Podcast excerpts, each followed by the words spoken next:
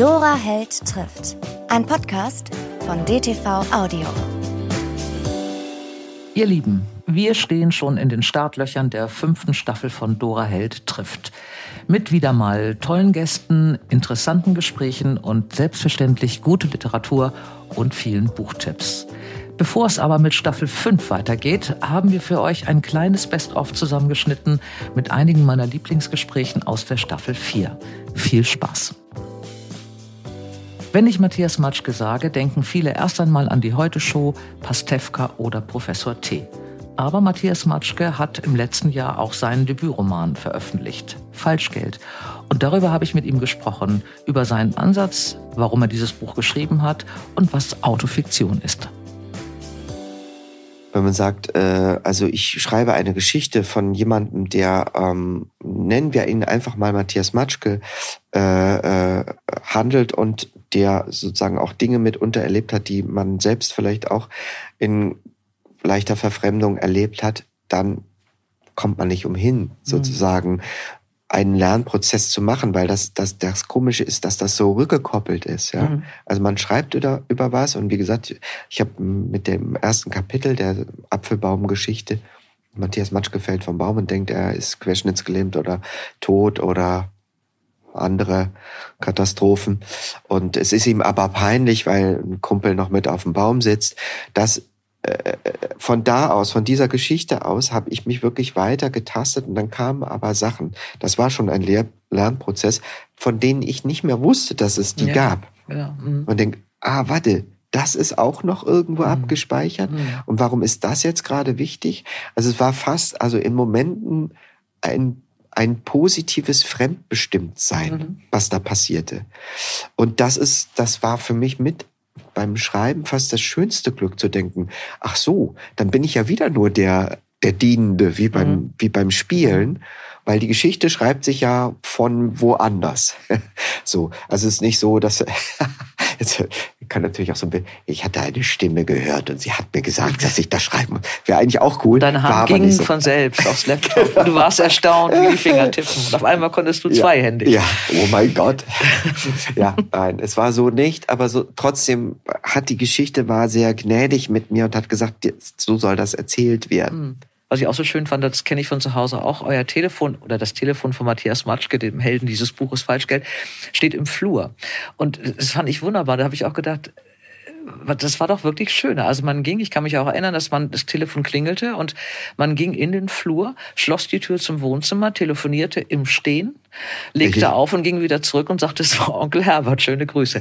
Natürlich ging es mir da, äh, dabei wirklich um Kommunikation und mhm. wie man damit umgeht mit Kommunikation. Also äh, man hat einen Anruf und da, den bereitet man vor mhm. und dann tätigt man diesen Anruf. Ja und dann beendet man den Anruf. Also was für, für viele Aufgaben, die man da nacheinander. So. Nacheinander. Nacheinander.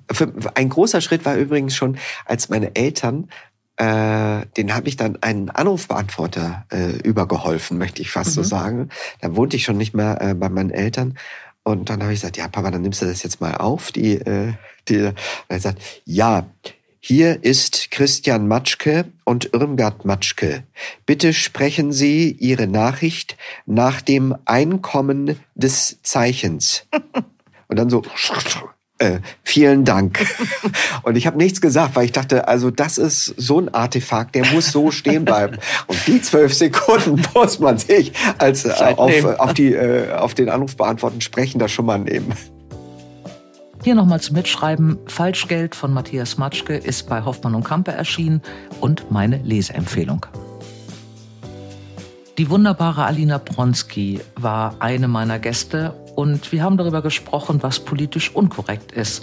Ob man immer alles sagen kann oder die Figuren alles sagen kann, was sie wollen, oder ob sich die Zeiten geändert haben und man doch achtsamer sein muss. Viel Spaß also ich habe natürlich großen Spaß an diesen Stellen. Also man merkt ja auch selber sehr schnell, wenn man sich irgendwo hinbegibt, was dann, ja, politisch inkorrekt, lassen wir das mal, bezeichnen wir das einfach so. Ähm, und äh, ich denke dann manchmal schon, ouch, äh, darf ich das? Oh Gott, was werden die Leute sagen? Und was eigentlich noch schlimmer ist als tatsächlich diese Sorge irgendwie vor einem Shitstorm, äh, ich möchte jetzt niemandem richtig wehtun, also schon gar nicht irgendwie aus der Entfernung. Und ich, ähm, also es spielt schon eine große Rolle, dass ich denke, ist es jetzt persönlich verletzend für jemanden, den ich eigentlich nicht verletzen möchte? Sowas ist ja auch schon vorgekommen. Und mhm. das ist kein schönes Gefühl, wenn es einfach nur, soll ich sagen, ähm, gerecht boshaft ist oder wenn man das wirklich ver ver vertreten kann, weil irgendeine tiefere sag mal so, literarische Wahrhaftigkeit dahinter steckt, weil es einfach so ist, weil das Teile des Lebens widerspiegelt, dann, dann bin ich auch relativ mutig und denke, ich kann, ich stehe einfach dazu. Mhm. Äh, aber äh, ich, ich spüre das immer beim Schreiben und mache mir auch Gedanken, ob das so geht. Da wird, wird manchmal schlimmer? auch diskutiert mit dem Verlag, ähm, ob das wirklich so mhm. geht. Äh, ist es bei dir jetzt auch schlimmer geworden in den letzten äh, Jahren, bei den letzten zwei, drei Büchern? Also bei mir persönlich oder, oder in, in den, ähm, ja, also es ist beides. Also einerseits geht die Unbefangenheit, die geht schon verloren. Aber was aber wächst, ist tatsächlich so ein gewisser Trotz, dass ich denke, nö, jetzt aber erst recht. Äh, mhm. Man wird doch sagen dürfen. Bin auch nicht ganz frei davon. Und, und, so dazwischen bewege ich mich zwischen diesen Polen. Aber ich bin, bin auch relativ, soll ich sagen, harmoniebedürftig. Das merkt man den Büchern wahrscheinlich nicht an. Aber ich habe jetzt auch keine Freude dran, beschimpft zu werden. Also ich möchte jetzt auch nichts einfach um der Provokation willens machen. Es ist natürlich aber sehr befreiend. Äh, und ich glaube auch für, für die Leser, Leser dann sehr befreiend, wenn man bestimmte Dinge dann richtig formuliert oder in Schwarze trifft. Und die, mhm. dann kommen die und sagen, ja, genau so ist es und ich habe mich aber das nicht getraut. Ähm, das, das macht es dann wieder wert. Mhm. Äh, nach diesem wirklich sehr, sehr großen Erfolg äh, des Scherbenparks war dein zweites Buch, das ist einer meiner Lieblingstitel in dem Jahr gewesen. Also ich finde diese Titelformulierung so wunderbar. Die schärfsten Gerichte der tatarischen Küche. Ein ja, Roman, danke. in dem es äh, ja das erste Mal um eine diesmal ältere Frau geht. Also du hast irgendwie auch einen Hang, äh, ältere, starke, ähm, schräge, witzige, gnadenlos gut gezeichnete Frauen äh, zu deinen Protagonistinnen zu machen. Bis auf die eine große Ausnahme, da reden wir gleich drüber, über Barbara Stift nicht. Aber ansonsten sind es ja immer sehr starke Frauen. Äh, bist du so, das geht mir so, ich habe ja auch immer relativ viele ältere Frauen bei mir drin. Ich bin so sehr von meiner Großmutter geprägt. Hat das was bei dir damit zu tun? Hast du eine Prägung in der Familie, dass du diese, diese Großmütter, diese Mütter immer so, den, also oft nicht immer, überhaupt nicht immer, aber oft in den Fokus stellst? Ähm, so ja, scharf? das spielt, spielt auf jeden Fall eine Rolle. Klar, die eigenen Großmütter zum einen, zum anderen aber auch die Großmütter anderer Menschen. Und ähm, ich konstruiere die, die, die Hauptfiguren ja gar nicht bewusst, sondern ähm, also es, es kommt eher am, am Anfang so wirklich so eine Stimme und auch äh, eine Art Persönlichkeit zu mir, so empfinde ich, dass die ihre Geschichte erzählt. Und vielleicht war ich tatsächlich äh, einfach so wahnsinnig, das so wahnsinnig spannend finde und naja, da ich selber auch eine Frau bin, ist mir die weibliche Perspektive ja auch, auch näher, auch diejenige, die vielleicht meine zukünftige Perspektive sein wird, wenn eine Protagonistin die deutlich älter ist. Ähm, äh, ja, und ich bin immer überrascht, wenn das tatsächlich hervorgehoben wird, dass was Besonderes, denn wer soll denn nicht erzählen, also wer, wer anders kann besser erzählen als eine Großmutter? Alina Bronskis letzte Veröffentlichung Schallplattensommer ist im letzten Jahr beim DTV erschienen. Einer meiner Lieblingsgäste in dieser Staffel Dora Held trifft war Takis Würger. Nicht nur, weil wir ihn als Gast in unserem Videopodcast hatten, sondern auch wegen seiner faszinierenden Geschichte, wie er während seines Studiums in Cambridge ein Boxturnier gewonnen hat. Aber hört selbst. Ich wollte aus einem bestimmten Grund ähm, studieren, und zwar, weil ich eigentlich einen Komplex hatte. Mhm. Also wenn ich ganz ehrlich bin, dann wollte ich ähm, das Gefühl loswerden, dass die Leute, die mich so umgeben, die ich interviewt habe oder, also, oder die meine Arbeitskolleginnen und Kollegen waren, dass die alle etwas erfahren hatten, was mir total fern war. Mhm. Nämlich akademisches Arbeiten, nämlich mhm. irgendwie an der Uni gewesen zu sein. Und haben, das klingt fast absurd, wenn man das so nacherzählt, aber mich auch immer wieder spüren lassen, dass ich das nicht erlebt habe. Also ich habe besonders an der Journalistenschule, wo es dann so eine Konkurrenzsituation ja irgendwie auch gibt unter 20 äh, Menschen, die gerne Journalisten werden wollen, da wurde mir einfach ins Gesicht gesagt, ja, man merkt einfach, dass du ähm, nicht studiert hast. Und dann habe ich gedacht, okay, wenn ich meinen Traumjob aufgebe, damals, nämlich Reporter beim Spiegel zu sein, dann möchte ich den auch aufgeben für etwas, was mich wirklich bewegt und was mich wirklich fasziniert. Und das war damals, ähm, dachte ich, ein Studium in Oxford. Und ähm, da gibt es einen Studiengang, der heißt PPE. Ähm, und das ist, ähm, ähm, das äh, ist so eine Mischung aus Philosophie und VWL und Politikwissenschaften. Und das fand ich irgendwie cool. Und außerdem gibt es in Oxford ähm, eines der ältesten Boxturniere der Welt, nämlich Oxford gegen Cambridge. Und da wollte ich boxen. Hast du es vorher schon gemacht? Ich hatte schon geboxt, geboxt ja. Äh, ich habe schon länger geboxt und ähm, wenn du in Deutschland boxt, ist das teilweise sehr hochklassig, aber es interessiert niemanden. Das heißt, du mhm. boxst in irgendwelchen Turnhallen äh, gegen irgendwelche Jungs aus Wilhelmsburg und da gucken dann so drei Versprengte zu. Und dieses Boxturnier Oxford gegen Cambridge äh, ist vor tausenden von Leuten in so Kuppelsälen und irgendwie alle tragen irgendwie den Blazer des Clubs und so weiter. Und das, wie man halt so ist, wenn man jung und ein bisschen hohl ist, war ich wahnsinnig geblendet von und fand das cool. Und da wollte ich mitmachen. Und diese Mischung aus einem Studienfach, das mich wirklich interessiert hat, weil es so vielfältig ist, dann einer Uni, die einen großen Sog auf mich zumindest ausgelöst hat, plus dieses, man muss sagen, die Möglichkeit überhaupt versuchen zu können, in diesem Boxturnier zu kämpfen, weil so muss man das sagen. Da war ich nicht der Einzige, der auf die Idee gekommen ist. Die haben dazu geführt, dass ich mich in Oxford bewerbe und ähm, die haben dann auch dazu geführt, dass ich mit dieser Bewerbung gescheitert bin weil ich habe nicht in Oxford studiert. Ähm, es gibt ein Happy End, das finde ich ja nämlich ganz schön. Ja. Das Happy End, deswegen hat mich diese Geschichte so begeistert. Du hast es dann ein Jahr später in Cambridge geschafft. Und das Happy End besteht darin, dass du dann bei diesem legendären Boxkampf, bei dem du tatsächlich mitgemacht hast, einen nur einen Meter oder einen Meter 80 großen Rugby-Spieler, der für Oxford angetreten ist, den hast du geschlagen, niedergerungen. Ja, äh, niedergeschlagen könnte man sogar sagen. Ähm, ja, ja, das stimmt. Also ich habe dann ähm, nach dieser Absage aus Oxford ähm, habe ich gedacht, okay, du hast jetzt zwei Möglichkeiten. Entweder du hörst auf mhm. oder du versuchst es woanders.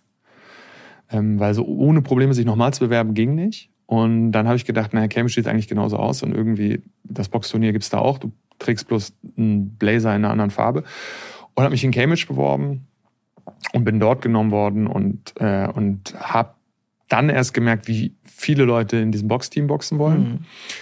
Und habe dann sehr hart trainiert und, äh, ähm, und bin dann in diesem Kampf gelandet und wusste da aber schon, als ich gekämpft habe, dass ich abbrechen will, mein Studium, weil das war natürlich dann doch total anders, als ich dachte. Und, ähm, und habe gesagt, ich kann hier nur abbrechen, wenn ich diesen Kampf gewinne. Und dann, nachdem ich eine Runde lang verprügelt wurde, ähm, äh, habe ich da gesessen und habe gedacht, du musst jetzt irgendwie was machen. Und dann habe ich angefangen zu boxen. Takes Debütroman Der Club basiert unter anderem auf dieser Geschichte. Seine neueste Veröffentlichung heißt Unschuld und ist im Penguin Verlag im letzten Jahr erschienen. Über ein eher schweres Thema habe ich mich mit der wunderbaren Claudia Schumacher unterhalten. Ihr Debütroman Liebe ist gewaltig, im letzten Jahr bei DTV erschienen, handelt von häuslicher Gewalt. Mit ihr habe ich unter anderem darüber gesprochen, wie man so ein Thema beim Schreiben angeht. Ja, also Scham ist wirklich ein, eine Schlüsselemotion bei dem Ganzen. Ähm, mir war es zum einen erstmal wichtig, also ich hatte, ich hatte in der frühen Phase journalistisch recherchiert zum Thema und wollte eigentlich das schon mal in diesem Milieu ansiedeln in der Reportage. Das war damals eine Idee für die Zeit. Wollte mhm. ich irgendwie die blankenese Anwaltsgattin finden, die mir das on the record erzählt, weil mich nervte immer, dass das im journalistischen Diskurs an so Schlagwörtern wie äh, Alkoholikervater, ja. äh, mhm. prekäre Verhältnisse, so klassische Problemfamilien. Es ist ja sowieso, wird, also das ganze Thema wird noch nicht so lange öffentlich diskutiert. Das häuft sich so gefühlt seit vielleicht fünf Jahren oder so. Mhm. Und in den 90ern, als ich ja aufwuchs und so anfing, so Zeitung zu lesen, da war das ja noch ein Thema von, da hat man so getan, als wäre das ein Thema von Einwandererfamilien, Stichwort Ehrenmord. Mhm. Und das ist statistisch alles völliger Humbug. Das durchzieht wirklich alle Gesellschaftsschichten. Es kommt in der Oberschicht, in der gehobenen Mittelschicht, in der Mittelschicht genauso vor wie, äh, wie in Anführungszeichen unten. Und es gibt sogar eine pikante Häufung bei Professorenfamilien. Das fand mhm. ich ganz spannend. Da vermute ich, kommt dieses Thema mit rein, was du schon erwähnt hast, diese Kopplung an den Leistungsdrill. Mhm. mhm. Dieser, dieser Druck. Also je höher das soziale Ansehen, desto mehr gibt's zu verlieren, desto mehr will man auch, dass die eigenen Kinder einen nicht bloßstellen. Also aus, aus dieser Sichtweise herausgesprochen. Und genau, der Vater ist eben einer, der, der, der drillt und, und prügelt. Das ist so aneinander gekoppelt. Und ich stellte dann eben schnell fest, dass man, dass es Gründe gibt wahrscheinlich, weshalb das in Reportagen praktisch nie in diesem Milieu stattfindet. Und zwar, weil die noch, weil da eine Mauer des Schweigens ist.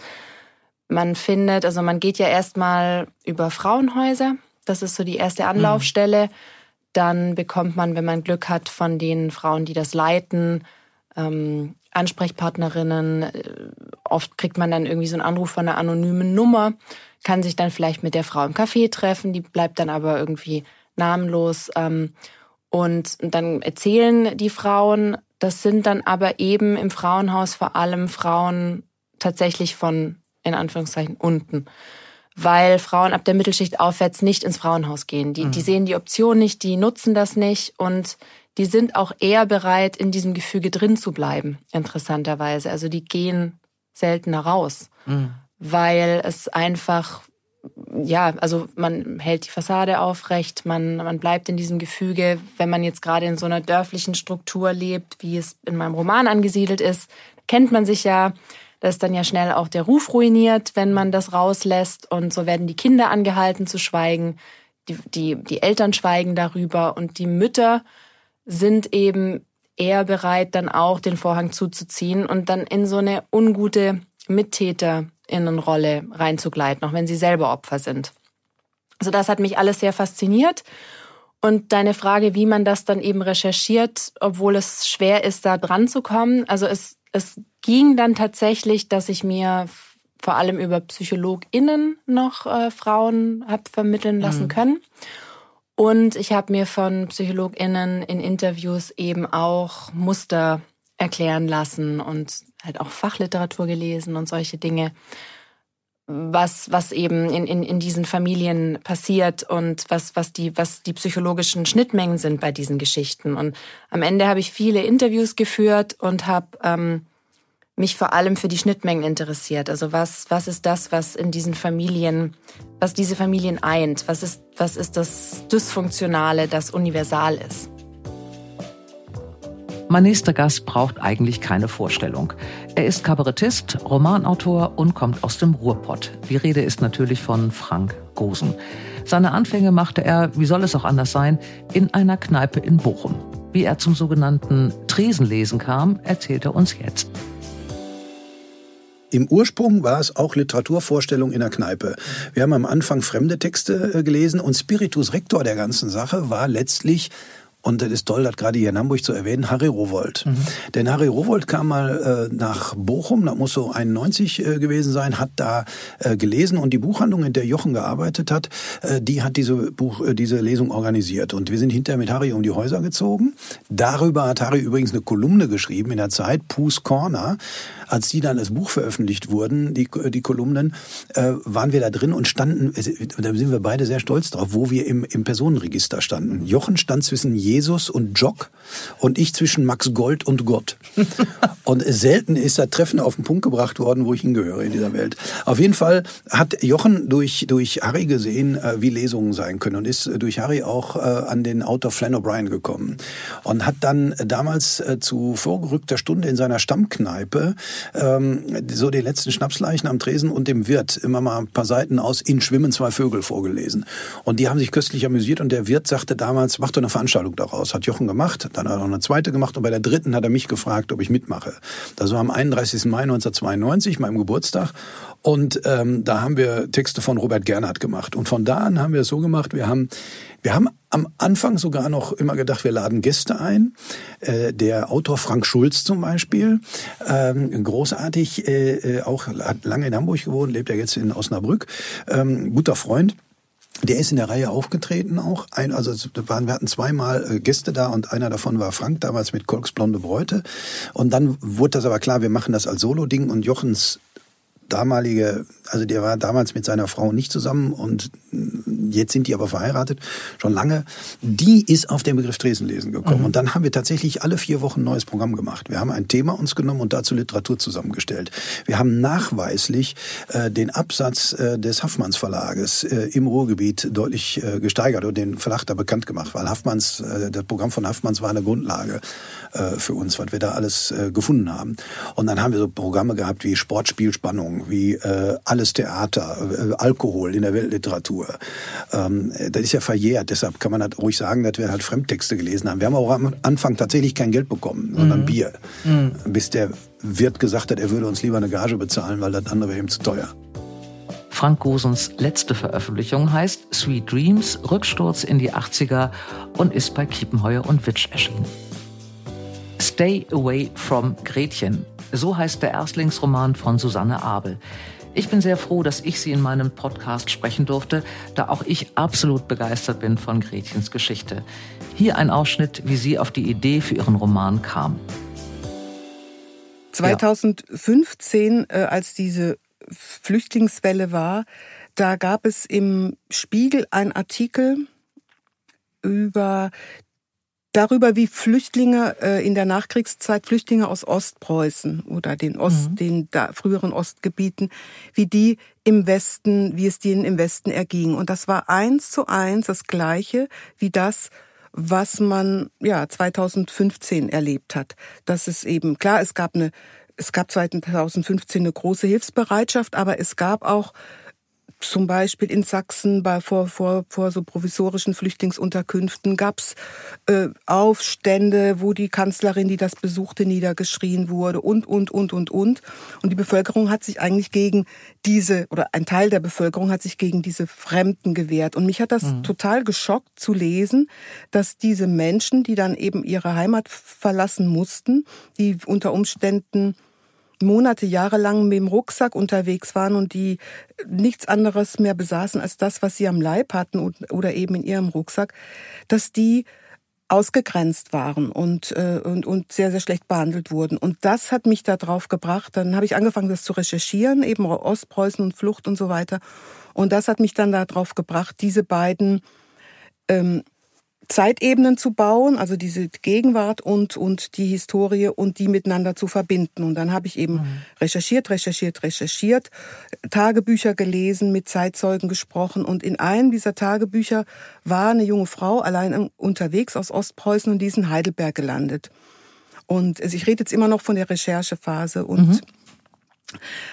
Ja, und Heidelberg kenne ich gut. Ich bin, äh, also ich bin ja badisch und äh, Heidelberg war, fand ich schon immer sehr, sehr toll. Und das hat mich dann angefixt, weil ich wusste natürlich, in Heidelberg waren, waren die Amerikaner. Und ja, und dann habe ich mich da eben auch weiter rein reingewühlt in, in irgendwelche Lebensgeschichten und bin relativ schnell auf, auf, auch auf was gestoßen, was ich, was ich nicht für möglich gehalten hätte, nämlich, dass Zeitzeugen erzählt haben, wie ihnen schwarze, also schwarze GIs damals geholfen haben und, und wie toll das war und dass sie dann auch in die Familien eingeladen wurden. Und ich dachte damals schon, wie kann das sein? Ne? Kurz vorher waren die noch als affenartige Untermenschen deklariert und, und dieser Rassismus im Dritten Reich war ja ganz groß geschrieben und plötzlich sitzen, äh, sitzen die dann an einem Tisch. Wie kann das sein? Und das hat, all das hat dazu geführt, dass ich dann eben, ja, der Greta, die eben auch im Dritten Reich äh, sozialisiert war und die, die Rass, die Gesetze der Rassenkunde auswendig gelernt hat, dass ich der, äh, ja, einfach dann mit auf den Weg gegeben habe, dass ihr ihr Herz an einen schwarzen GI verschenkt und ja, und dann waren wir eben Ende 1900, äh, Ende der 40er Jahre. Es gab noch keine Pille und deshalb waren wir nicht weit entfernt oder war ich nicht weit entfernt von den Brown Babies. Das war dann mhm. relativ klar. Und diese Geschichte, wie es diesen Kindern also diesen sogenannten Mischlingskinder in der Nachkriegszeit ging, das wusste ich auch nicht. Es hat mich absolut umgehauen, als ich das, als ich das äh, erfahren habe. Also ich hatte dann auch einen Dokum ganz tollen Dokumentarfilm. Ich habe jetzt leider den Namen der der Autorin ähm, äh, oder der Regisseurin nicht mehr im Kopf darüber gesehen und und dann ja, und wie das dann so ist, du kennst das ja aus deinen eigenen Büchern wahrscheinlich auch, wenn man dann einmal Spur aufgenommen hat, dann entdeckt man ganz viel äh, Dinge, die man nicht für möglich gehalten hätte. Und so, ja, so bin ich dann eben bei diesen Brown Babies gelandet und habe dem dann auch, ja, diesem Schicksal dieser Kinder und eben dann stellvertretend diesem Schicksal eines Kindes in dieser Familie äh, äh den zentralen Punkt in meinem Roman gegeben. Der zweite Band von Susanne Abel, Was ich nie gesagt habe, ist im letzten Jahr beim DTV erschienen. Einen Gast möchte ich euch nicht vorenthalten. Mario Giordano war auch bei mir. Wir sprachen über seinen Roman Terra de Sicilia, letztes Jahr im Goldmann Verlag erschienen, aber auch was er als nächstes geplant hat und was ein Hase damit zu tun hat. Dann habe ich eine Idee für was ganz anderes. Und die willst du jetzt noch nicht sagen, weil du nicht möchtest, dass die Lektorin mithört und sagt, aber du hast es doch schon Nein, gesagt, das dass du ich, das machen Das habe ich. Ach nee, ich kann das, kann das, kann das andeuten. Deute mal an. Weil ja, ich kann das tun, weil ich habe es meiner Lektorin einmal erzählt und ähm, ich hole noch ein bisschen weiter aus. Wir kennen das doch, dass uns immer mal wieder Geschichten angetragen werden ähm, im Taxi oder von jemand und äh, Leute wollen aber nicht rausrücken mit der Sprache, weil sie dann Angst haben. Wir klauen die Idee und machen da einen Bestseller draus. Ich habe das öfter gehabt, dass jemand sagt, ich habe eine tolle Geschichte, Sie können, Sie kennen sich doch aus, schreiben Sie die doch mal auf. Genau. Ne? Genau. Äh, Kölsche Taxifahrer, ich habe eine Tatortidee. Ja, sagen Sie, lassen mich raten, im, im, im Taximilieu, wer haben Sie das erraten? Äh, ich erzähle Ihnen die, Sie schreiben das und wir machen halbe halbe. Genau. Ja. Also schreiben Sie mal selbst, dann brauchen Sie nicht halbe halbe machen. Ja, ich habe ja die Kontakte nicht. So, und dann sage ich, Leute, eure Idee ist nichts wert. Wenn erzählt mir die Idee und wenn sie was taugt, lade ich euch zum Essen in einem Restaurant eurer Wahl. Das ist mein Deal für Leute, mit denen, die mir was erzählen, was Hand und Fuß hat. Und mhm. glaubt mir, das ist mehr, als ihr jemals kriegen könntet. Weil eine Idee habe ich, habe ich 20 am Tag und die sind auch nicht alle Gold. Äh, es liegt in der Arbeit, man muss das auch machen. Mhm. Und deswegen bin ich relativ freigebig mit den Ideen. Ich gebe einen Tipp. Ich habe Nein. einen Hasen auf dem Arm. Und äh, die Hasen sind Tiere, die mich mein ganzes Leben schon auf unterschiedliche Weise begleiten. Und ich würde gerne einen magisch-realistischen Roman über einen über eine Reise und einen Hasen ähm, schreiben äh, in Deutschland heute. Ich möchte also einmal wieder ankommen in der Gegenwart, in, in, in meiner Welt, in der ich lebe, in der mhm. ich arbeite, die aber in meinem Empfinden aufgeladen ist mit Magie. Mhm. Und ich empfinde Magie als Teil der Realität, als nicht als Gegensatz. Und das ist so eine Idee, die mich auch schon eine ganze Weile ähm, begleitet. Und so ist es ja oft, die, die Ideen, die, die immer wieder kommen. Mhm. schreibt mir die so auf in ein Notizbuch und einige vergesse ich und andere kommen immer wieder zurück. Die sind sehr hartnäckig und die wollen dann irgendwann geschrieben werden. Und so ist das dann. Ja. Was ist am Hasen magisch? Also erstmal sind Hasen freiheitsliebende Tiere und brauchen viel Auslauf und sind sehr freundliche und ähm, sind auch keine Beutejäger mhm. ähm, oder auch sehr kraftvolle Tiere. Wenn man mal Feldhasen im Frühjahr gesehen hat, das Alter, ja. Ähm, und die sind in allen Kulturen mythologisch stark aufgeladen, weil die ja in allen Kulturen vorkommen. Es sind sehr äh, schlichte, keine spektakulären Tiere, aber eben doch überall präsent und ähm, es gibt viel Mythos über die Hasen. Ja, da gibt es einiges zu erzählen. Wer den Hasen sehen möchte, kann sich zu dieser Folge auch den Videopodcast ansehen auf YouTube oder dtv.de. Ihr Lieben, das war's mit unserem Best-of der Staffel 4. Demnächst machen wir weiter mit der fünften Staffel Dora Hell trifft. Entweder hier zum Hören oder auch als Videopodcast auf YouTube oder dtv.de. Bis dahin wünsche ich euch viel Spaß beim Bücherlesen und Geschichten entdecken. Bleibt heiter, eure Dora. Dora Held trifft. Ein Podcast von DTV Audio.